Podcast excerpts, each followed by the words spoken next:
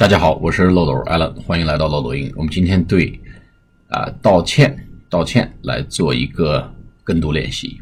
第一个，I'm sorry that I'm sorry that 后面可以加 I was late yesterday.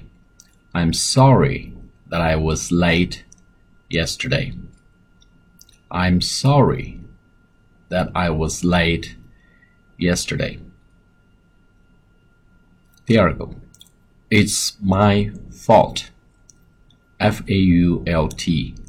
It's my fault. 这是我的错。It's my fault. 啊，意思我要为这个事情承担责任。第三个呢，就是 I apologize for I apologize for 就是非常正规的啊。咱们中国一直要求日本道歉，就是用的是这个词，而不是说这个非常 casual 很随便的啊。不好意思啊，我们侵略了中国，造成了两千万人的死亡，所以就不能用不好意思，必须用 We apologize. Japan must apologize for the crimes made during the Second World War. 啊，日本必须为二战的一些犯罪罪行啊道歉，apologize。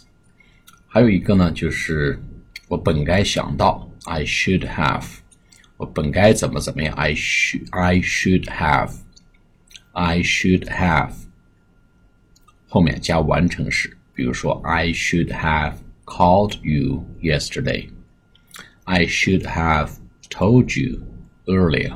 我本来应该昨天给你打电话，我本该早一些告诉你的啊。这个 I should have。最后一个就是比较随便的小问题的道歉。Oops, sorry.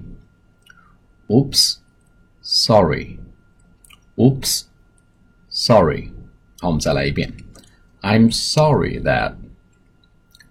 I'm sorry that I was late yesterday. It's my fault. It's my fault.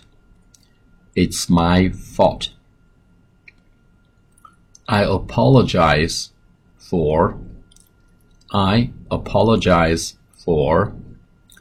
I apologize for the delay 啊，或者 the late response 或者 the slow response 回复慢了。